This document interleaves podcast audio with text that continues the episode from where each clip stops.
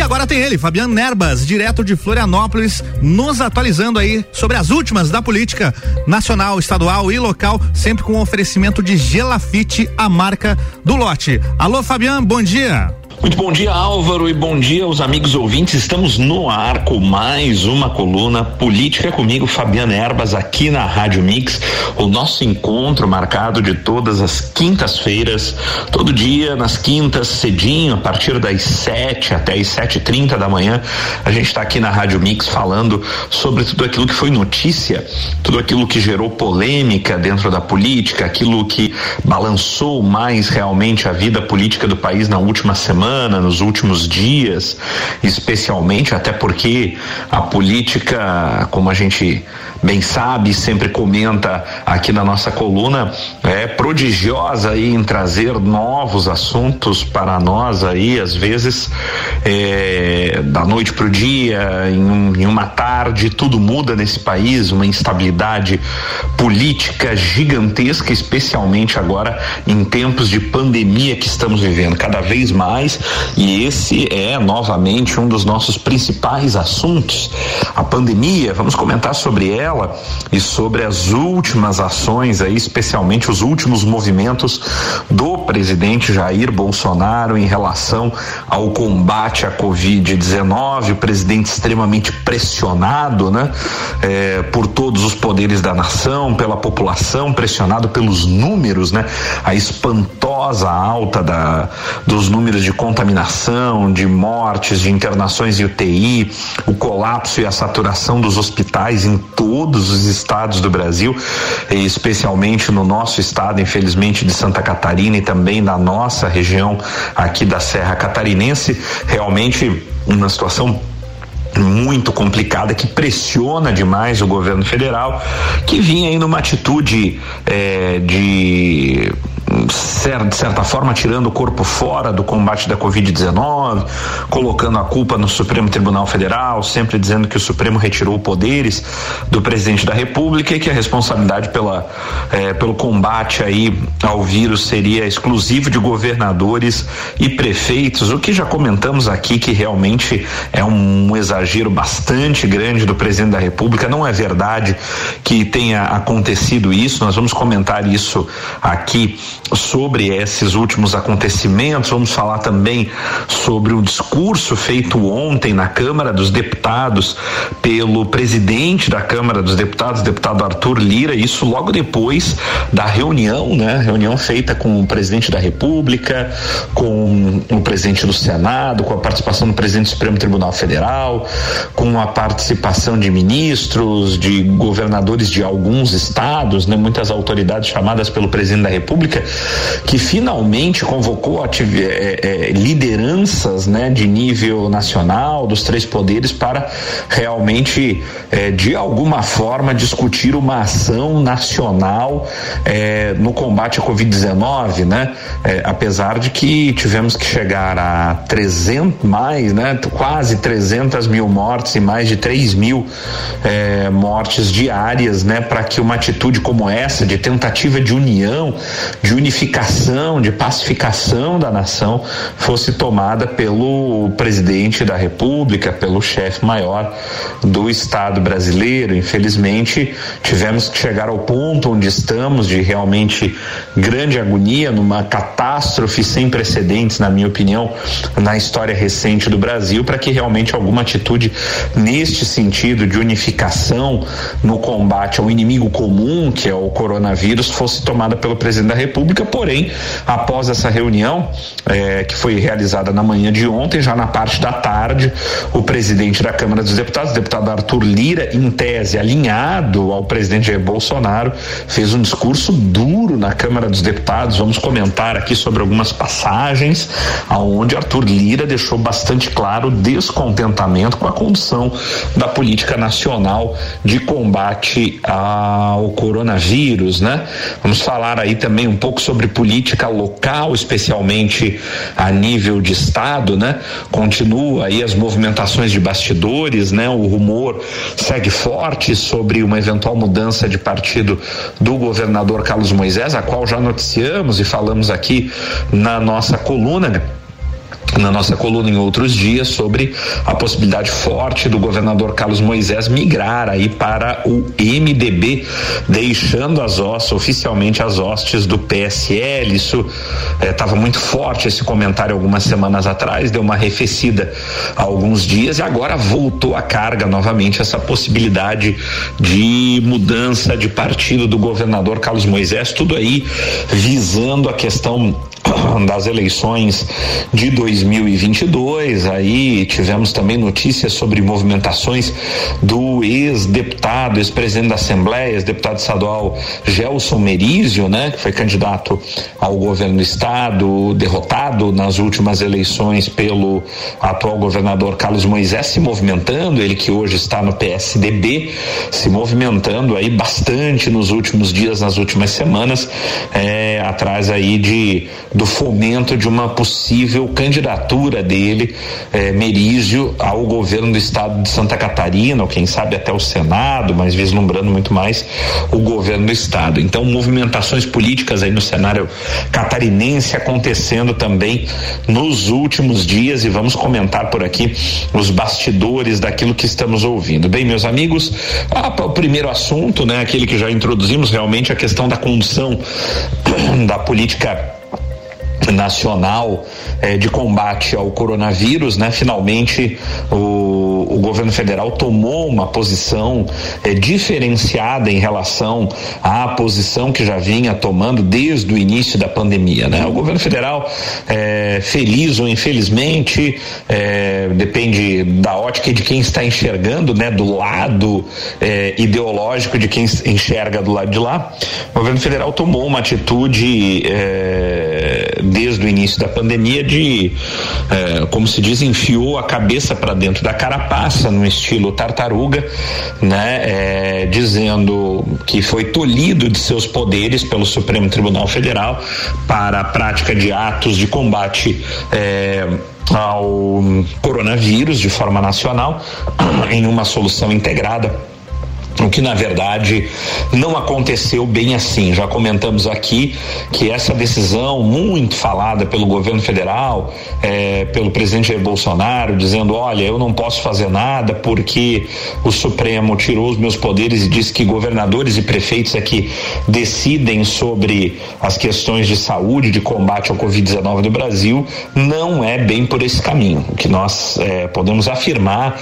e já dissemos em outras oportunidades aqui na nossa coluna é que a Constituição Federal, esse é o texto da Constituição Federal, não é interpretação do Supremo Tribunal Federal, o texto da Constituição Federal garante já de há muito tempo de que as políticas de saúde pública no Brasil e de gestão e responsabilidade pelo Sistema Único de Saúde, o SUS, são políticas que têm é, responsabilidades compartilhadas entre é, União, estados e municípios e não há hierarquização nessa questão da gestão e responsabilidade de condução do SUS do Sistema Único de Saúde.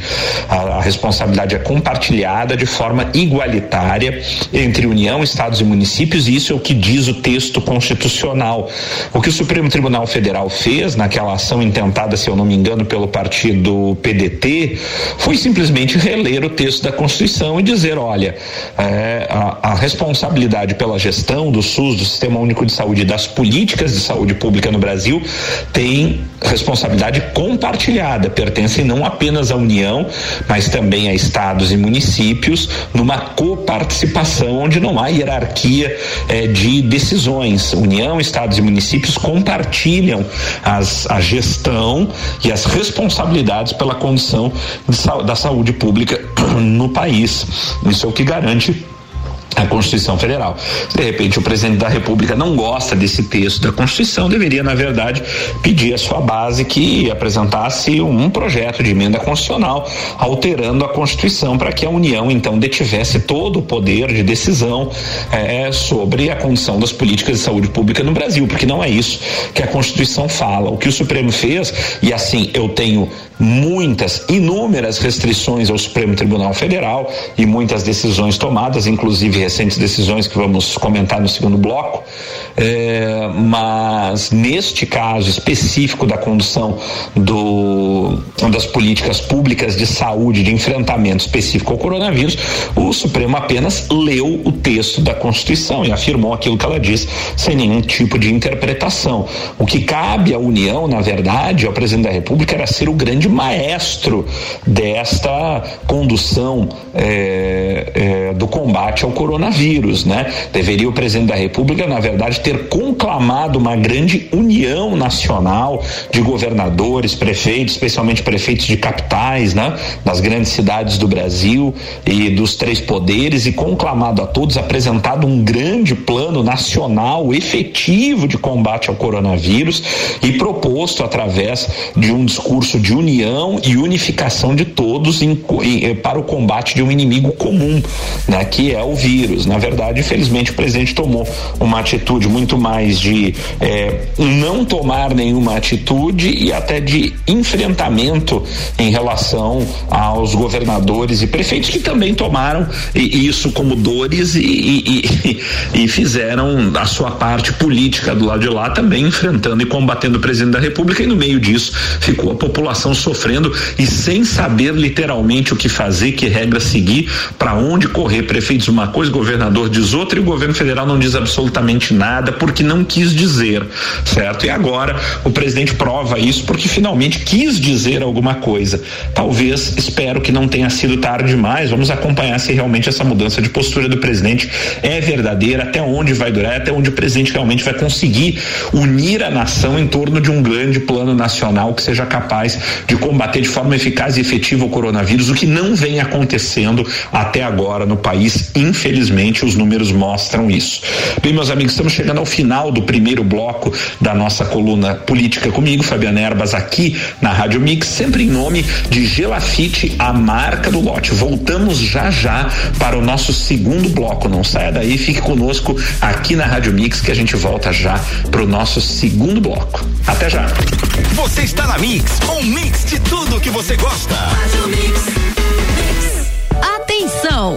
Venha construir sua casa no loteamento Pinhais, no bairro Penha, em Lages. Lotes de 360 metros quadrados, com infraestrutura completa e construção liberada. Parcelas a partir de 885 reais. Aproveite as últimas unidades. Visite nosso plantão de vendas no local. Mais informações no telefone 47 3365 8800. Realização Gelafite, a marca do lote. Mix 719, voltando com Fabiano Nerbas e os assuntos políticos, sempre com oferecimento de Gelafite, a marca do lote.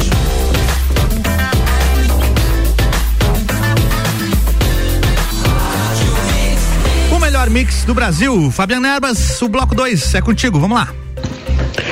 Olá, Álvaro, e olá, amigos ouvintes. Estamos de volta é, com o segundo bloco da nossa coluna Política comigo, Fabiana Erbas, aqui na Rádio Mix, o nosso encontro marcado de todas as quintas-feiras, sempre cedinho, das 7 às 7 e 30 da manhã.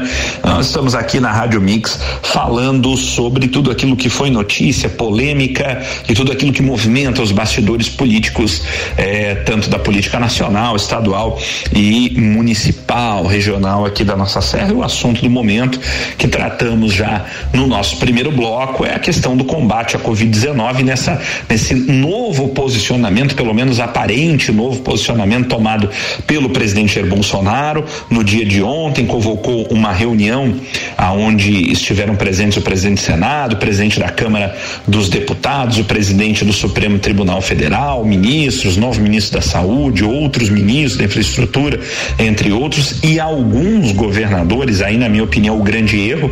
Vamos ver se isso, esse erro pode ser corrigido nos próximos dias, né?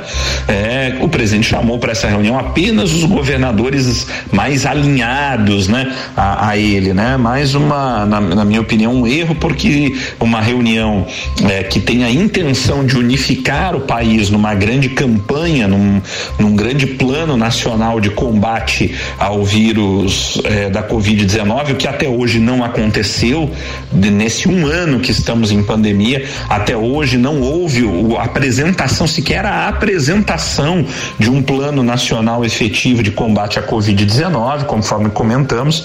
E agora parece que o presidente da República, então, é, é pressionado pelos números estrondosos, né, do aumento de casos, pressionado pelo número estrondoso do aumento de mortes, pressionado pelo colapso. É, do sistema de saúde nos estados e municípios e também pressionado pelos eh, outros poderes da nação e aí falando eh, do Congresso Nacional, do próprio Supremo Tribunal Federal e governadores e tudo mais, resolveu então finalmente tomar uma atitude de tentar pelo menos um aceno de tentativa de eh, união nacional, de tentar unir esforços com outros poderes da nação, com governadores, né? Apesar de nesse primeiro momento não ter convidado todos os governadores do país. Espero que o presidente siga nessa linha e o seu próximo ato seja eh, chamar, conclamar a reunião de todos os governadores do Brasil para a apresentação de um grande plano nacional de combate à Covid-19 e que o presidente possa ter realmente capacidade, né?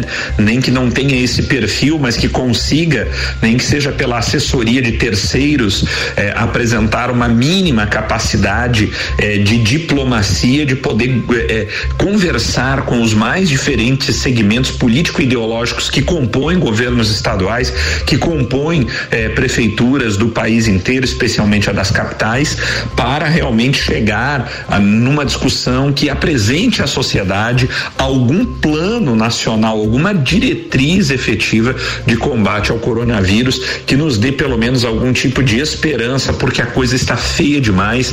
Estamos chegando aí a marca estrondosa de 300 mil mortes por conta do Covid-19, mais de 3 mil mortes por dia. Isso é inaceitável, né? Eu fico me lembrando dos tempos em que nos espantávamos quando a média móvel aí chegava a mil mortes por dia, com 3 mil mortes diárias nesse país. Isso é algo sem precedentes, é uma catástrofe sem precedentes no país. E infelizmente, somente agora o governo federal realmente toma uma atitude no sentido efetivo de fazer alguma coisa, especialmente de tentativa de unificação nacional, mesmo que um ano depois da pandemia, mesmo que, na minha opinião, tarde demais, mas pelo menos alguma coisa está sendo feita e eu espero que isso realmente produza os efeitos que a gente imagina. Precisamos, nesse momento, de uma liderança nacional que seja capaz de agregar, que seja capaz de unir os mais diferentes segmentos da sociedade, os mais diferentes segmentos político e ideológicos, tudo isso precisa ser esquecido porque o nosso inimigo é comum. O vírus não escolhe lado, não escolhe partido, não escolhe ideologia, ele ataca todos. Ele ataca o esquerdista, o direitista, o centrista, o que não tem lado. O vírus ataca todas as pessoas e agora com essa variante que se abateu, o P1, realmente a coisa está feia demais. É, ou nós deixamos efetivamente de lado todo esse blá blá blá blá blá blá político ideológico para combatermos o inimigo comum ou realmente a coisa vai ficar, vai ainda de mal a pior nesse país é, com relação a essa pandemia e com certeza os responsáveis por isso, cedo ou tarde, é, irão responder é, na base, na medida de suas responsabilidades e os responsáveis, sem sombra de dúvida, são aqueles que estão no comando, seja da nação, dos estados e dos municípios. A história e a justiça irá cobrar a responsabilidade daqueles que ou se omitiram ou agiram de forma extremamente equivocada por razões político-partidárias num momento extremamente grave pelo qual a nação passa.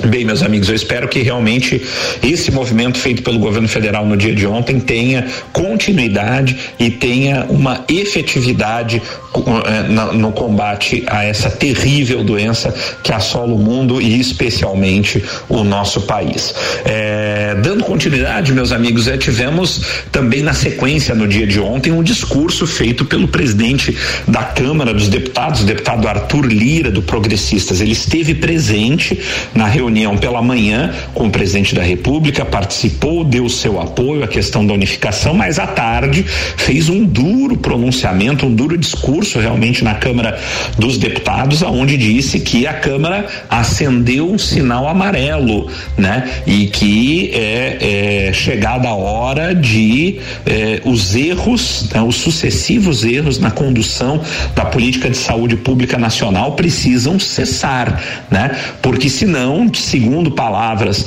de Arthur Lira, os remédios políticos que podem ser aplicados na Câmara dos Deputados no Congresso Nacional são remédios amargos, duros e talvez até fatais, né?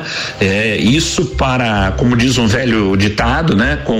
É, para bom entendedor, um risco quer dizer Francisco, interlocutores até da presidência da República nos bastidores interpretaram como uma possível é, é, uma possível fala é, no sentido de que, olha, se a coisa continuar desse jeito, o remédio fatal, o remédio político fatal, né, para quem está no comando aí é, do país seria o quê? Um, um aceno a um possível processo de impeachment. Isso ficou nas entrelinhas e, para bom entendedor, um risco quer dizer, Francisco, foi realmente um discurso duro, um discurso que, segundo os bastidores da Câmara dos Deputados, reflete, reflete realmente o anseio e o sentimento da maior parte dos deputados eh, e dos senadores, né? Hoje com os rumos da política nacional, especialmente a política errática ou até eh, eh ou até eh, omissiva, né, de omissão do governo federal na condução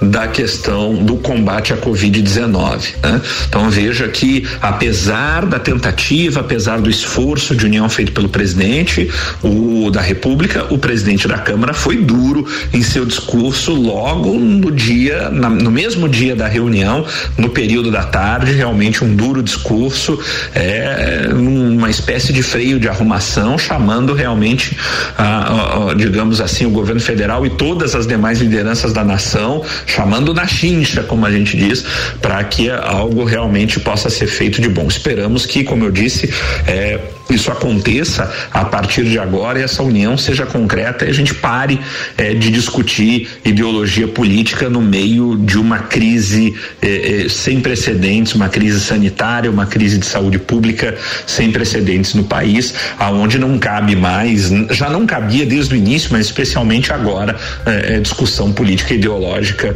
na condução dessa questão da pandemia do Covid-19, né, meus amigos? Tivemos aqui ainda essa semana a polêmica, mais uma vez a polêmica decisão do Supremo Tribunal Federal em relação à anulação, né, já não mais a anulação do do, do, do, do, dos, do processo específico do ex-presidente Lula referente ao triplex do Guarujá, mas aqui o julgamento da suspeição, né, como se fala juridicamente, do juiz Sérgio Moro foi considerado como imparcial, né, não como imparcial, na verdade como parcial, né.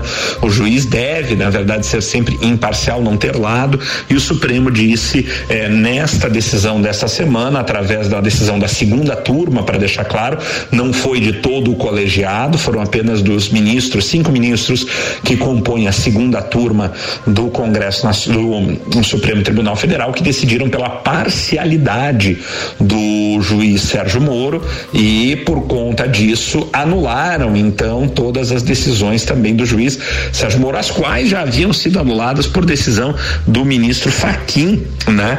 Que diz que Moro era incompetente para ter julgado este processo, né? No caso, a 13 terceira vara federal de Curitiba, que deveria, o processo deveria ter sido julgado pelo, por uma das varas federais do Distrito Federal. Agora, o Supremo vem e diz que Sérgio Moro foi parcial, né? Teria interesses pessoais e ou políticos no julgamento do processo e não o conduziu da forma imparcial imparcial como manda a lei, né? Isso é péssimo para o Brasil, é um péssimo exemplo na minha opinião. Afinal de contas, por mais equívocos que eventualmente a Lava Jato possa ter eh, tido na sua condução, as provas não foram inventadas, eh, os bilhões que já foram recuperados efetivamente de dinheiro desviado da Lava Jato não cresceram em árvores, como, como eu vi um comentário do próprio eh, procurador Deltan Dallagnol, né? então quer dizer, os desvios de dinheiro existiram, o roubo existiu, eh, o dinheiro recuperado prova isso, né?